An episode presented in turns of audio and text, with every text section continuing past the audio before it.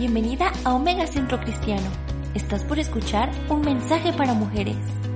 No olvides compartir la palabra de Dios y este podcast también. ¡Comenzamos!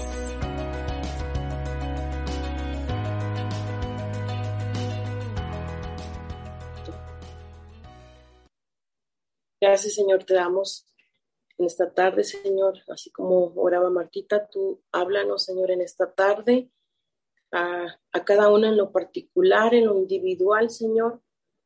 Trae una palabra de ánimo, trae una palabra de exhortación, de consuelo, de restauración, Señor, de avivamiento, de un irrumpimiento, Señor, a cada vida, a cada corazón. Tú sabes cada necesidad en lo particular, Señor, porque tu amor es tan grande, Señor, y tú eres tan poderoso, Señor.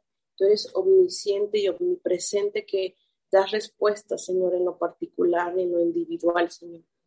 Te pedimos que seas tú eh, hablando, impactando nuestros corazones, Padre, en el nombre de Jesús. Amén. Pues el tema de hoy es, no es con ejército ni con fuerza, sino con mi espíritu. Y hemos escuchado muchas veces este versículo, ¿verdad? Este, o pasamos por alguna situación, alguna tribulación, alguna circunstancia y pues nos acordamos, ¿verdad? No es con fuerza, no es con ejército, sino con su Santo Espíritu. Entonces, este versículo se encuentra en Zacarías, en el capítulo 4, pero vamos a ver un poco el, el capítulo 3 para ver el contexto un poco de esta palabra. Y aquí está, dice el capítulo 3, visión del sumo sacerdote Josué. Dios le estaba mostrando todas estas visiones al profeta Zacarías. Entonces, lo que empieza a ver, dice, me mostró al sumo sacerdote Josué, el cual estaba delante del ángel de Jehová, y Satanás estaba a su mano derecha para acusarle. Y dijo Jehová a Satanás, Jehová te reprenda, oh Satanás, Jehová que ha escogido a Jerusalén te reprenda. ¿No es este un tizón arrebatado del incendio? Y aquí, bueno, podemos ver una imagen de la corte celestial.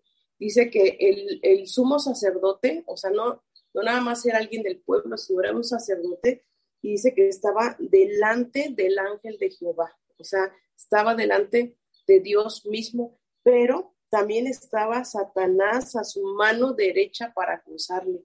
Y, dice Apocalipsis que Satanás es el acusador de los hermanos. Él es el que está diciendo, mira, falló, mira, no otra vez, este, cayó, mira, otra vez, este, prometió no volver y lo volvió a hacer, ¿no?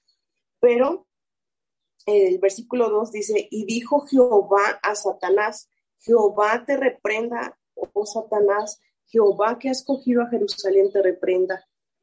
Entonces vemos la respuesta de Dios, o sea, eh, Satanás estaba ahí acusando a Josué a lo mejor de ciertas actitudes, acciones, pecados, iniquidades, maldades que, había hecho el, sacerdote, pero la respuesta del Señor fue, Jehová te reprenda.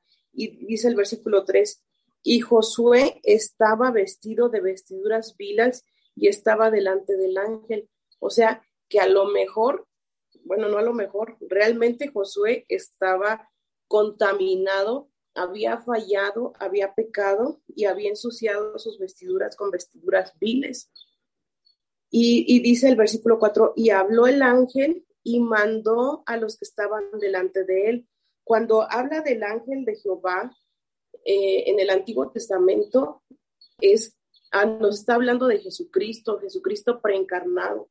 Entonces, vemos que el ángel le dice, el 4, y habló el ángel y mandó a los que estaban delante de él diciendo, quitadle esas vestiduras viles. Y a él le dijo, mira que he quitado de ti tu pecado y te he hecho vestir ropas de gala. Entonces, vemos que la acusación de Satanás en primera no prospera porque Jehová lo reprende y podemos ver cómo Dios mismo intercede por Josué.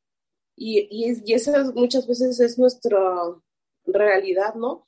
Fallamos, pecamos, caímos y, y, viene todas las acusaciones, viene toda la condenación a nuestras vidas, pero Dios mismo interviene e intercede por nosotros para conseguir misericordia, gracia, paz para nuestras vidas una vez más y obtener esa justificación y que nos pone esa coraza ¿no? de justicia y que es una justificación gratuita para su pueblo escogido.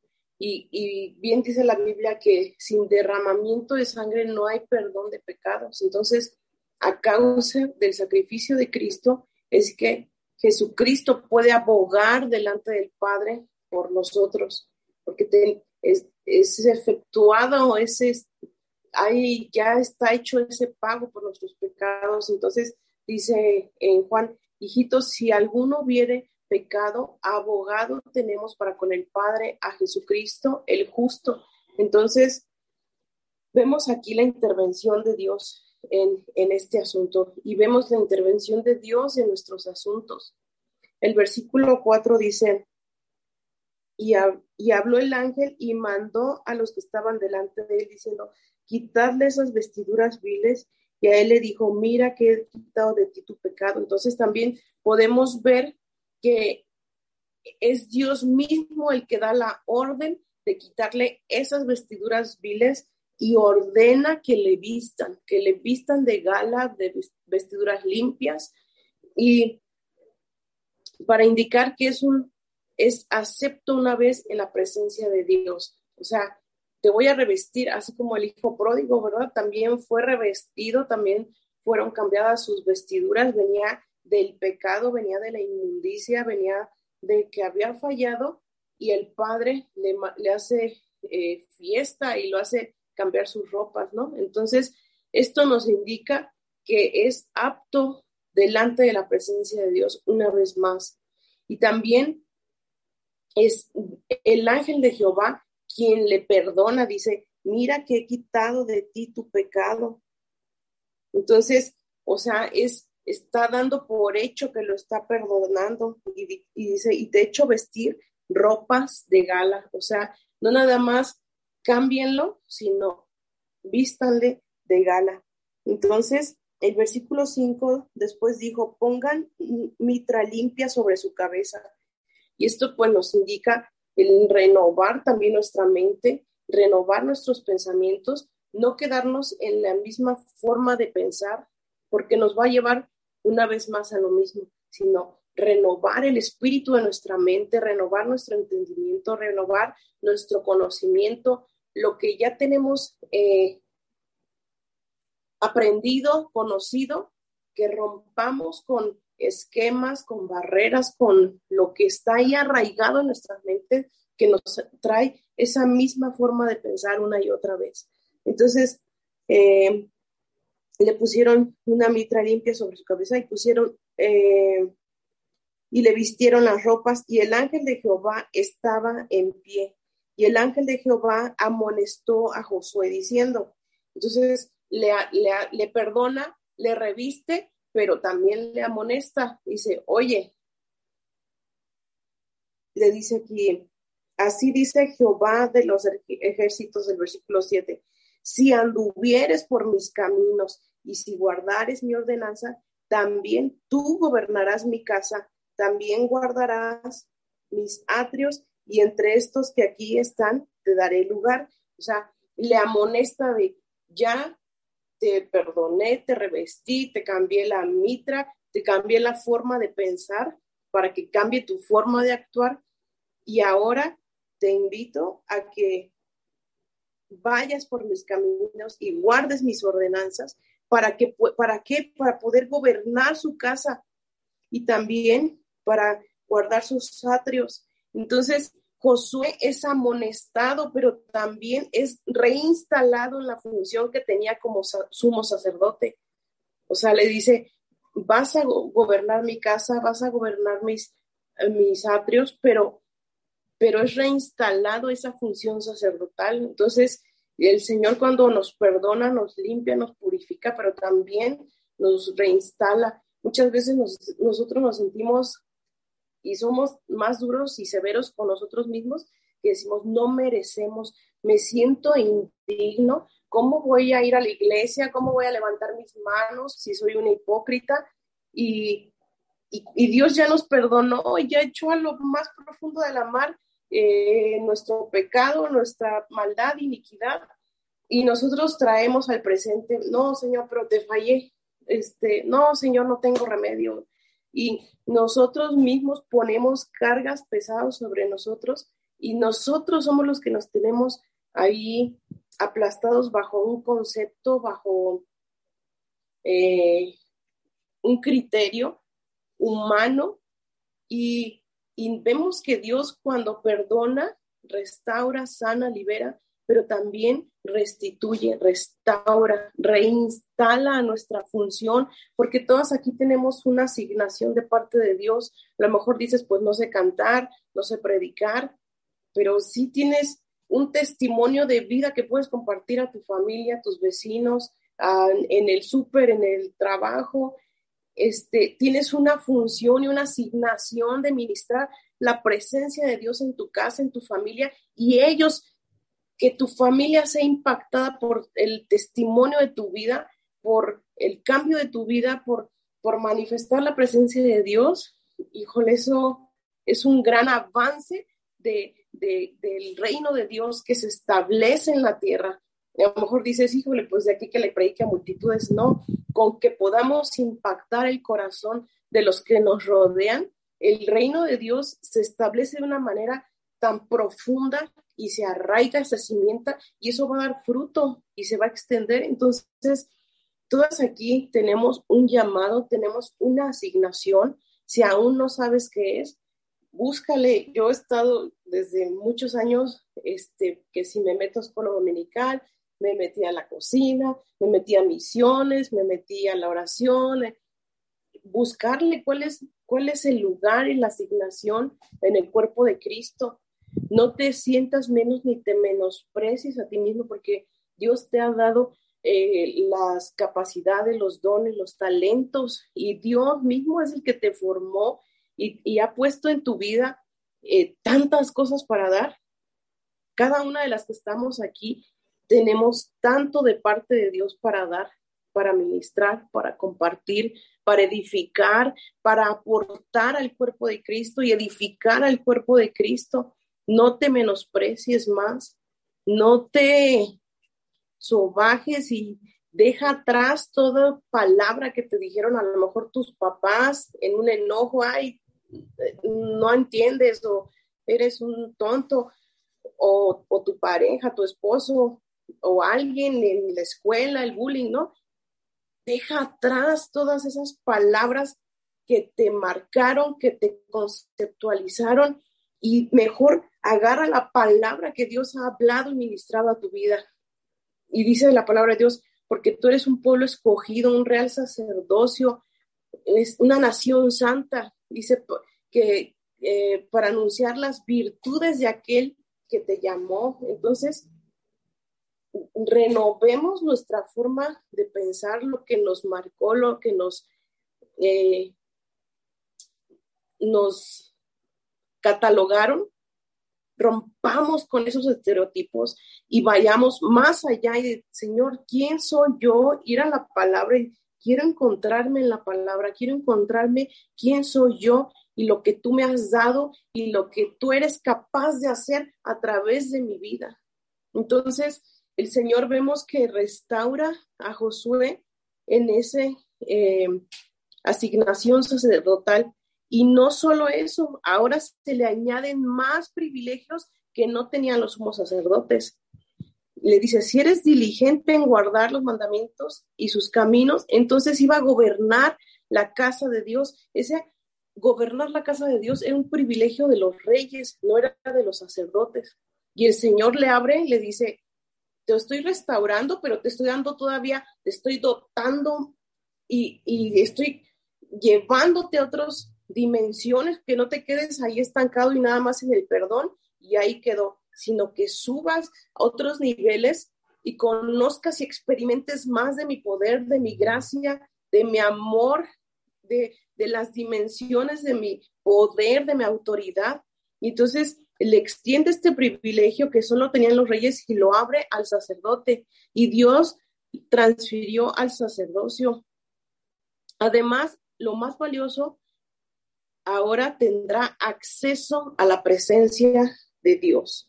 Dice aquí, también guardarás mis atrios. O sea, está hablando de la casa de Dios, de guardar sus atrios, guardar su presencia, de poder experimentar la manifestación de la presencia de Dios. En pocas palabras, le estaba dando un adelanto de Apocalipsis 4 y 5, que es de la adoración celestial, donde vemos que hay un trono establecido y que está siendo, eh, hay uno sentado en el trono y que está siendo adorado día y noche y hay seres vivientes y hay 24 ancianos y Dios le estaba dando acceso a esto al sumo sacerdote por, por la restauración que estaba teniendo en su vida. Entonces, deja atrás toda forma de pensar, toda etiqueta que te marcaron, toda palabra hiriente, toda maldición que ha detenido tu vida, que ha estancado tu vida y que no crees que eres capaz ni siquiera de ministrar en tu casa. Dices, pues yo soy un cualquier ser humano y no hay nada extraordinario en mí es una mentira de Satanás para tenerte ahí, porque si descubres es, esa asignación y empiezas a vivir de acuerdo a las palabras de Dios, híjole, somos un peligro para Satanás. Entonces, Él quiere mantenernos bajo esa acusación, quiere mantenernos subyugadas, esclavizadas bajo esas acusaciones. Y no vamos a negar, vamos a decir, Señor, sí te fallé. O sea, lo reconozco y me arrepiento. Y límpiame. Y entonces, que encuentres tu identidad, que encuentres tu asignación. Y, y aunque estés con los quehaceres, establece el reino de Dios en tu casa, limpiando, Señor, todo lo que no te agrada, Señor. En el nombre de Jesús se va de mi casa y se establece tu reino, tu presencia y, y todo, o sea, en, lo más mínimo, que, que estés glorificando, que estés levantando el nombre de Dios, estás estableciendo su reino en esta tierra y esa es nuestra asignación como su iglesia. El capítulo 4, entonces, bueno, ese, ese es el capítulo 3 y eso es lo que vio Zacarías, ¿no? Entonces sigue viendo adelante en el capítulo 4 y dice, Volvió el ángel que hablaba conmigo y me despertó como un hombre que es despertado de su sueño y me dijo, ¿qué ves? Y respondí, he mirado y he aquí un candelabro de oro con un depósito encima y sus siete lámparas encima del candelabro y siete tubos para las lámparas que están encima de él y junto a él dos olivos, el uno a la derecha del depósito y el otro a su izquierda proseguí y hablé diciendo a aquel ángel que hablaba conmigo, ¿qué es esto, Señor mío? Y el ángel que hablaba conmigo me respondió y dijo, ¿no sabes qué es esto? Y dije, no, Señor mío. Entonces respondió y me habló diciendo, esta es palabra de Jehová a Zorobabel que dice, no con ejército ni con fuerza, sino con mi espíritu, ha dicho Jehová de los ejércitos. Entonces, vemos que continúa esta visión y, es como que cae en sueño y es despertado de este sueño y se encuentra con una serie de simbología que no logra entender y le dice, este, ¿qué es esto, Señor mío? O sea, como que no, no, no entiendo, por más que le quiero ver, este, un, tener una revelación, un entendimiento, ¿no? Y el ángel dice el 5, y el ángel que hablaba conmigo respondió y dijo, ¿no sabes qué es esto? Y dijo, no, Señor mío. Entonces aquí es cuando le responde, ¿verdad? Habló diciendo esta palabra de Jehová Zorobabel que dice, no con ejército ni con fuerza. El, el capítulo 3 nos viene hablando de la gracia y del amor de Dios, cómo Dios perdona y restaura y restituye al sumo sacerdote Josué. vemos la manifestación de la gracia sobre su vida y de la restauración y, vemos cómo todo esto es posible gracias al sacrificio de Jesucristo. Podemos tener acceso a todo esto. Pero ahora el capítulo 4 nos habla del poder del Espíritu Santo, de la, de la unción que imparte hacia nuestras vidas. Y, y el contexto de este capítulo dice, el aceite representa la unción del Espíritu Santo. Y Josué pregunta el significado de todo lo que está viendo, pero el ángel tenía un mensaje más importante. O sea, Josué se enfoca en decir, ¿qué significa esto de eh, los candelabros de oro y el depósito y las lámparas y los tubos y los dos olivos? Pero el ángel prosigue y, es como que hace énfasis en algo más importante. Entonces me respondió y me habló diciendo, esta es para, o sea, no le está diciendo qué significan los depósitos, las, las lámparas, los olivos, no le está dando respuesta de eso, sino le está dando respuesta, le está dando otra respuesta, dice, entonces, esta es palabra de Jehová, o sea, vamos a hacer un paréntesis, te voy a dar una palabra de parte de Dios no con ejército ni con fuerza, sino con mi espíritu, ha dicho Jehová de los ejércitos. Vamos a Esdras capítulo 4. Esdras capítulo 4. Es el contexto de este versículo. Dice aquí el, capítulo 4, versículo 1. Oyendo los enemigos de Judá y de Benjamín que los venidos de la cautividad, edificaban el templo de Jehová, Dios de Israel, vinieron a Zorobabel y a los jefes de las casas paternas y les dijeron, edificaremos con vosotros, porque vosotros buscamos a vuestro Dios y a él ofreceremos sacrificios desde los días de Esar Adón, rey de Asiria. Y dice el 3, Zorobabel, Jesúa y los demás jefes de las casas paternas de Israel dijeron, no nos conviene edificar con vosotros casa a nuestro Dios, sino que nosotros solos la edificaremos a Jehová, Dios de Israel. El contexto es que el, el, pueblo de Israel había sido llevado cautivo a Babilonia por el rey Nabucodonosor y estuvieron cautivos durante 70 años. Y entonces tenían poco que habían salido de ese cautiverio. Y entonces eh, regresaron y, y pues eufóricos, o sea, imagínense de haber estado esclavos, cautivos, como secuestrados y poder regresar a su tierra en una libertad completa.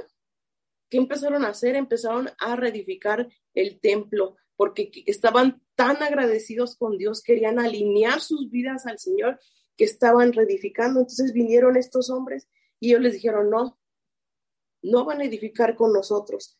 Entonces el versículo 4 dice, pero el pueblo de la tierra intimidó al pueblo de Judá y lo atemorizó para que no edificara. O sea, vinieron a amedrentarlos una vez más. Imagínense salir de un cautiverio durante tantos años, pues ya hasta su forma de pensar era de esclavos. Y entonces, al ser intimidados y al ser atemorizados, terminó en que pararon la obra de, reedificar la, casa del Señor. Y dice aquí el 5, aún sobornaron además contra ellos a los consejeros para frustrar sus propósitos todo el tiempo de Ciro, rey de Persia, y hasta el reinado de Darío, rey de Persia.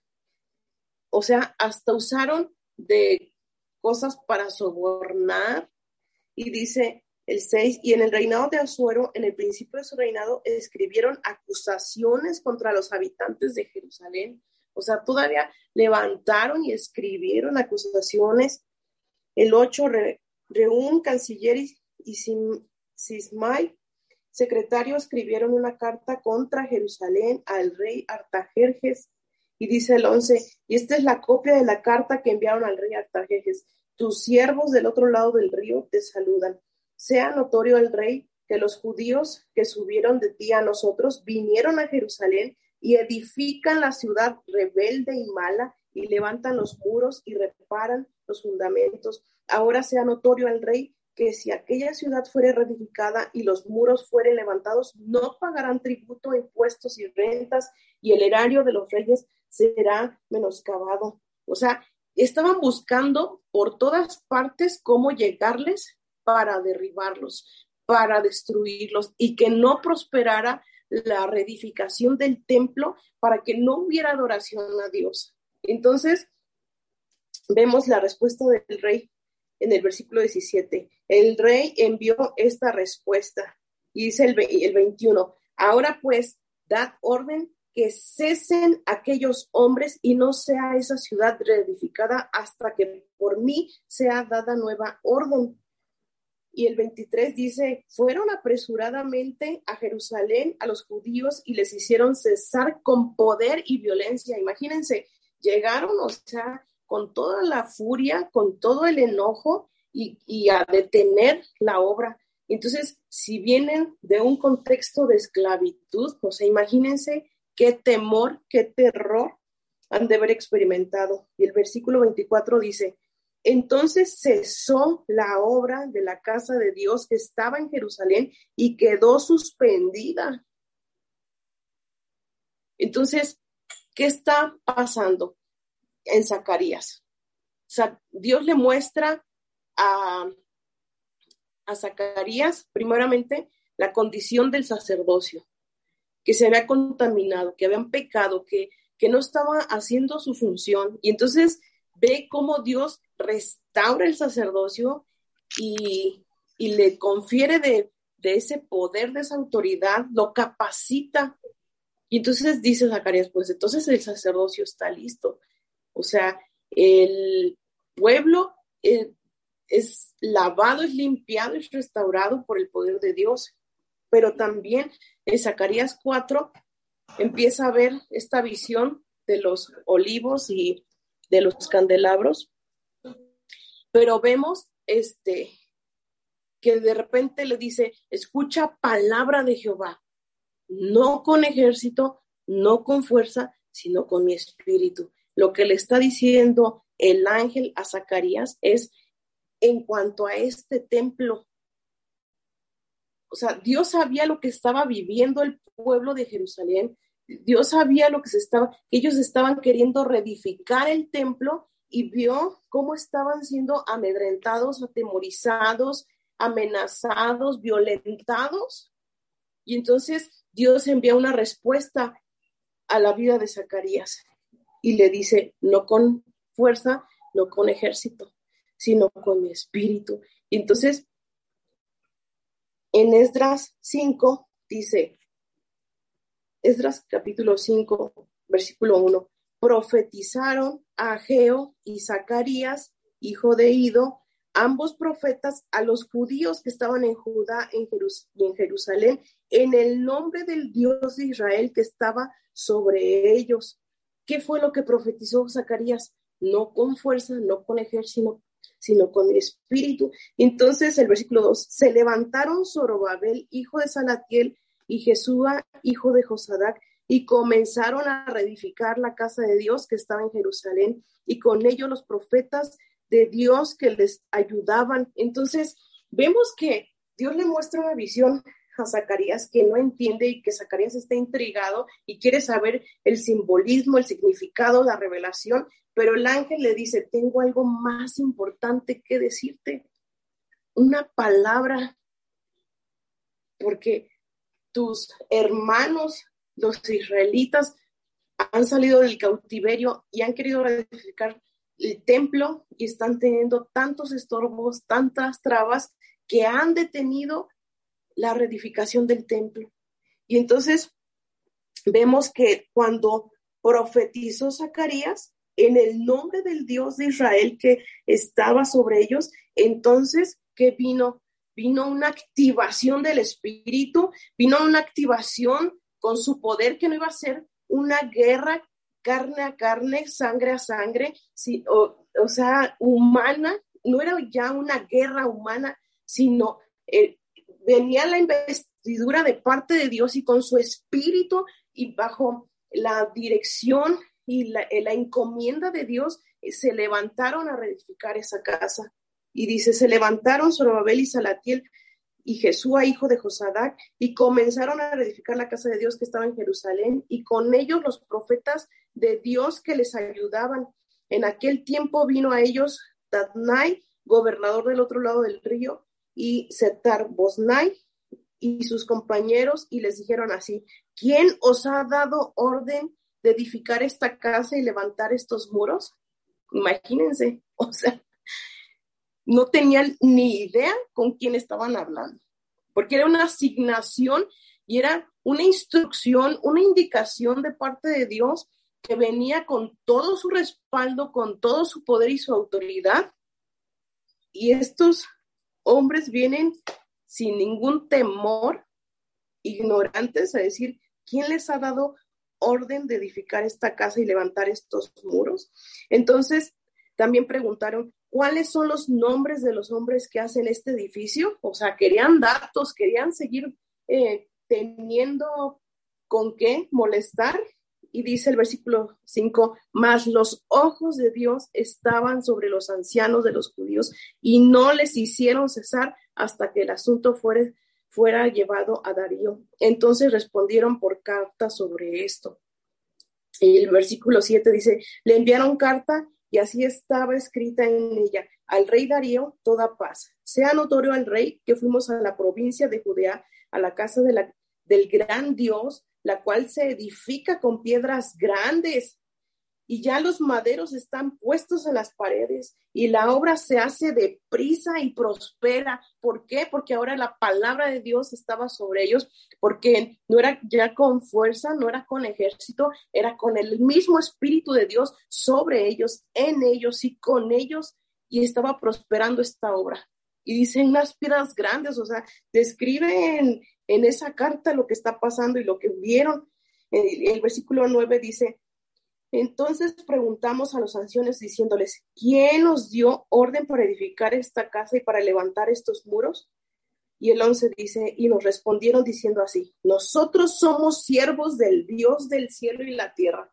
O sea, la mentalidad de esclavos en un, de un versículo, de un capítulo a otro, es quebrantado, porque la unción pudre todo yugo y la unción del Espíritu Santo ahora estaba sobre ellos y había denuedo, había convicción, había autoridad en, sus vidas y se nota en sus palabras cómo fue que respondieron, nosotros somos siervos del Dios del cielo y de la tierra y reedificamos la casa que ya muchos años antes había sido edificada, la cual edificó y terminó el gran rey de Israel.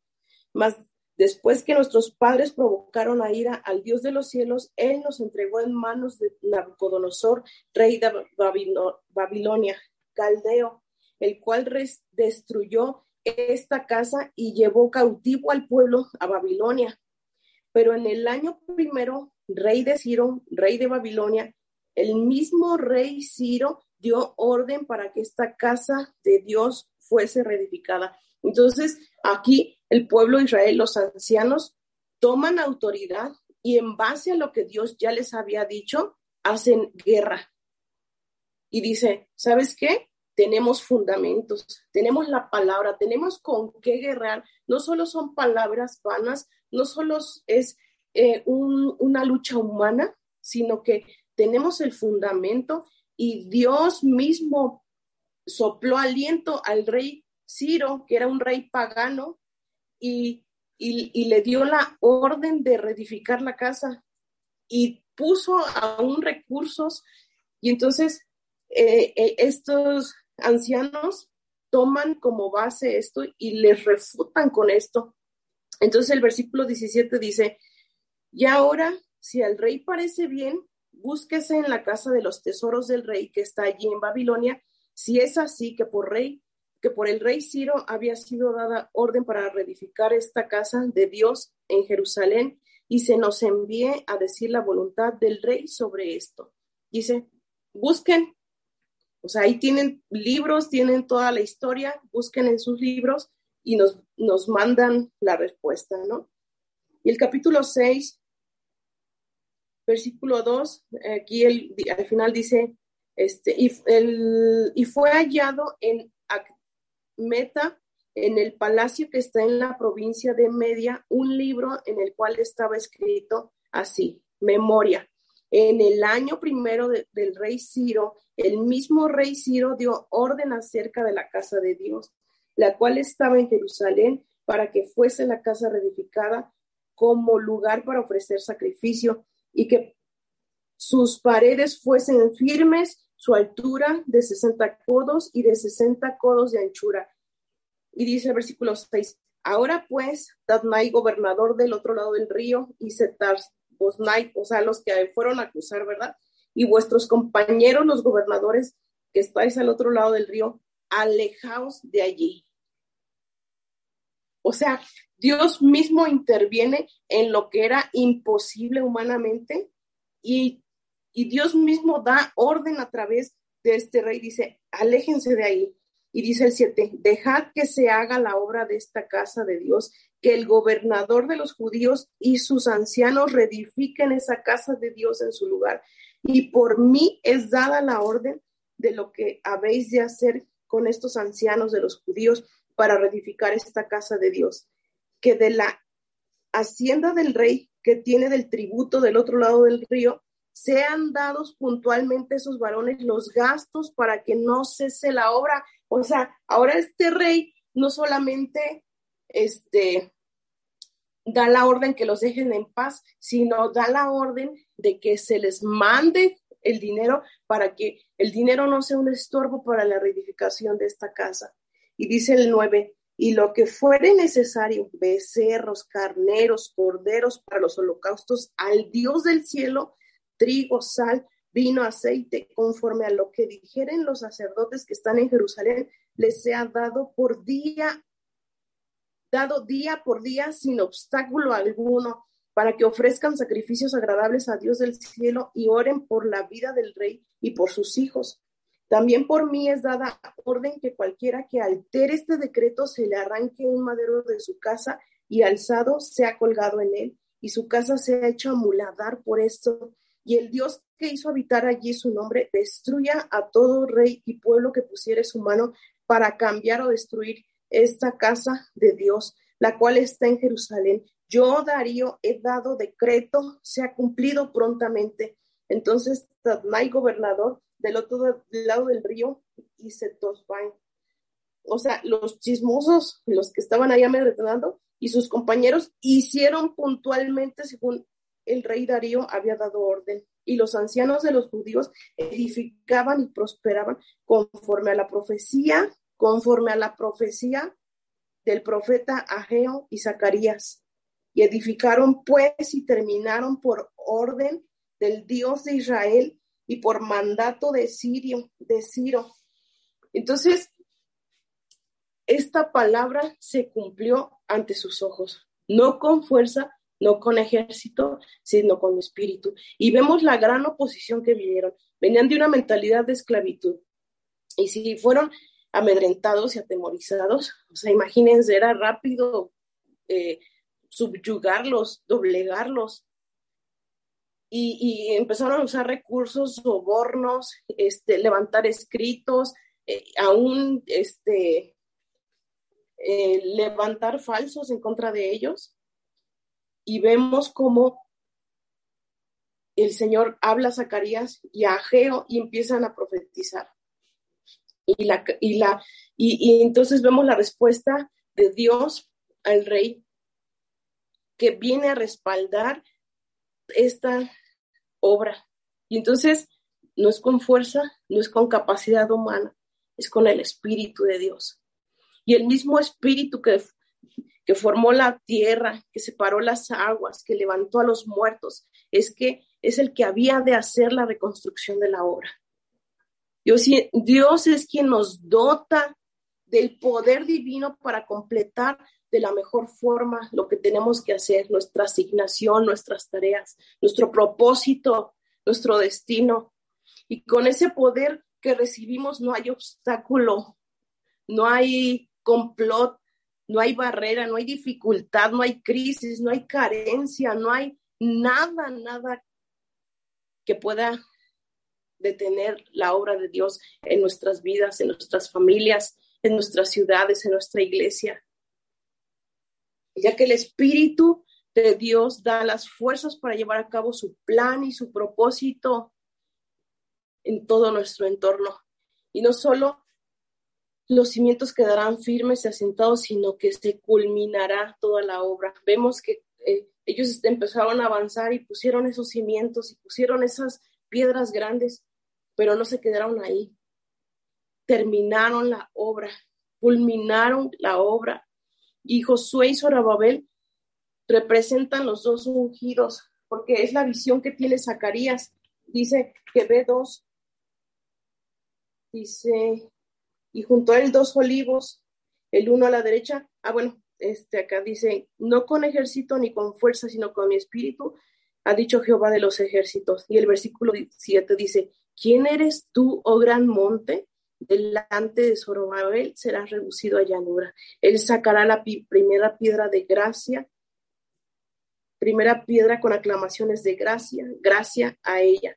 Vino palabra de Jehová a mí diciendo, las manos de Zorobabel echarán el cimiento de esta casa y sus manos la acabarán y conocerán que Jehová de los ejércitos me, envió a vosotros porque los que menospreciaron el día de las pequeñeces se alegrarán y verán la plomada en la mano de Zorobabel. Estos son los siete ojos de Jehová que recorren toda la tierra. Entonces vemos que se cumplió delante de sus ojos. Y el versículo 14 dice, y él dijo, estos son los dos ungidos que están delante del Señor de toda la tierra.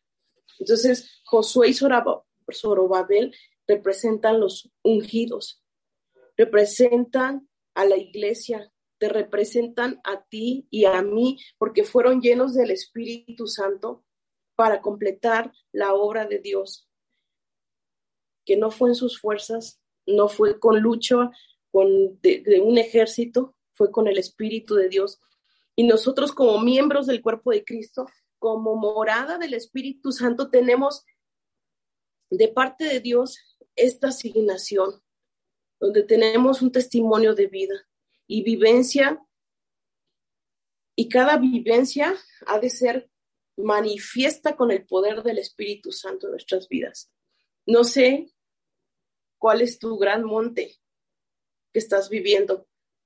A lo mejor una crisis matrimonial, alguna enfermedad, algún conflicto familiar, legal, alguna deuda, apatía espiritual, agotamiento espiritual, un, hijo lejos de Dios, algún diagnóstico, alguna adicción, alcohol, cigarro, drogas, pornografía, maledicencia, groserías, depresión, ansiedad, no sé, no sé qué estás viviendo, qué ha detenido la obra de Dios en tu vida, qué ha estorbado y qué ha venido a atemorizar, a amedrentar y a estancar tu vida espiritual. Pero dice la palabra de Dios ¿Quién eres tú, oh gran monte? ¿Quién eres tú, oh enfermedad? ¿Quién eres tú, oh crisis? ¿Quién eres tú, oh ansiedad, depresión? ¿Quién eres tú, apatía espiritual, deterioro de la fe? ¿Quién eres? Delante de Zorobabel serás reducido a llanura. O sea, llanura es, o sea, un hoyo, ¿no? O sea, no nada más va a ser reducido al tope, sino a llanura. Y dice, Él sacará primera piedra con aclamaciones de gracia, gracia. Y nuestra fe está fundamentada sobre la gracia, la misericordia, el amor de Dios. Y lo que no has podido cambiar en años, en meses, Dios en un día lo puede hacer. En un instante puede cambiar. Eso no hay duda, pero muchas veces Dios nos quiere llevar en proceso. Que nosotros superemos las tentaciones, que superemos las crisis, que superemos ¿para qué? Para forjar un carácter en nosotros. Porque Dios, Dios tiene el poder para hacernos libres en, un instante, no le cuesta nada. Pero Él quiere forjar carácter en nuestras vidas, quiere un corazón para Él, quiere que moldearnos, transformarnos. Porque si nada más es el milagro, o sea, ni siquiera valoramos, no apreciamos, y en cambio cuando nos cuesta, híjole, o sea, lo cuidamos, lo valoramos y lo atesoramos, y entonces vemos y decimos, vimos la gracia de Dios en este proceso y nos sacó a abundancia, dice su palabra. Dice la palabra de Dios, el Espíritu del Señor está sobre mí. El Espíritu del Señor está sobre ti, cada una de las que están conectadas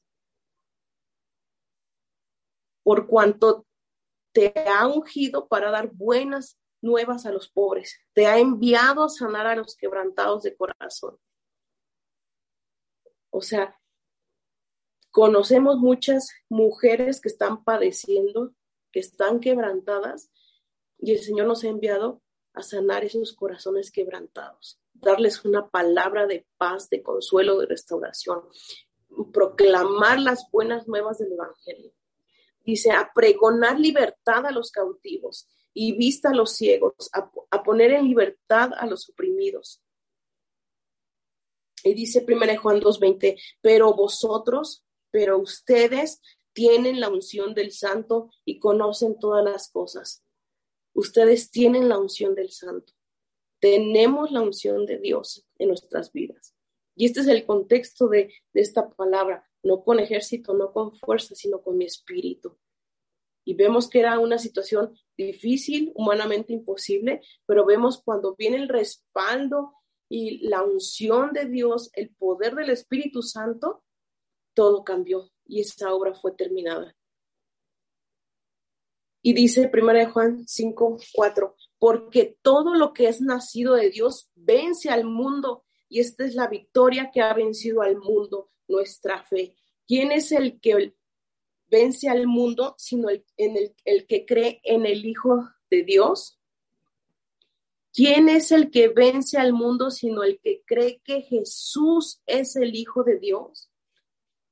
Nosotros hemos creído en el Hijo de Dios, hemos creído en Jesucristo, en Él está nuestra fe, nuestra esperanza, nuestra confianza y en Él esperamos. Entonces, Dice, porque todo lo que es nacido de Dios vence al mundo. Si hemos nacido de Dios, si hemos sido adoptadas, si hemos sido hecho hijas de Dios, vencemos al mundo. No hay prueba, no hay obstáculo, no hay barrera, no hay nada que pueda detener la obra de Dios en nuestras vidas primeramente y en nuestras familias, en nuestros matrimonios. Gracias, Padre, te damos en esta tarde, Señor. Gracias, Señor. Gracias, Padre. Así como el sumo sacerdote Josué, Señor, se encontraba con sus vestiduras viles, Señor. Y estaba Satanás acusándole, Señor. A lo mejor esa es nuestra condición en este momento, Señor. Siendo acusadas, siendo avergonzadas, siendo humilladas, siendo menospreciadas, Padre. Pero tú deteniste la obra de Satanás y le reprendiste. Señor, en esta tarde pedimos, Señor, reprende a Satanás, Señor. Repréndelo, Señor, sobre la vida de cada mujer aquí, Señor, y de las que no pudieron estar, y en tu iglesia, Señor, en Omega. Reprende, Señor, toda obra de Satanás, Señor. En el nombre de Jesús, todo lo que ha estado deteniendo, Señor. Todo lo que ha estado, Señor, obstruyendo la, tu obra en cada vida, en cada mujer, Señor. Se ha quebrantado en el nombre de Jesús. En el nombre de Jesús. Te pido, Señor, trae esas vestiduras limpias, Señor. Esas vestiduras de gala, Padre. En el nombre de Jesús. Y quita, Señor, esa mitra. Y trae una mitra limpia. Esa forma de pensar, Renuevan, Señor, nuestros pensamientos con tu palabra, Señor. Renueva el espíritu de nuestra mente, Señor. Queremos cambiar la información que tenemos arraigada, que tenemos aprendida, Señor. Le entregamos, Señor, y llénanos de la palabra, Señor. Reconfigura nuestra forma de pensar, Señor, por medio de tu palabra, Señor. Queremos tener acceso, Señor, para gobernar tu casa, Señor, tener un lugar en, el cuerpo de Cristo para ministrar, Señor, para dar, para edificar, Señor. Y guardar tus atrios, Señor, guardar tu presencia, que podamos tener este acceso, Señor, a esa adoración celestial, día y noche, Señor. Día y noche, Señor. Danos este acceso, Señor, en el nombre de Jesús.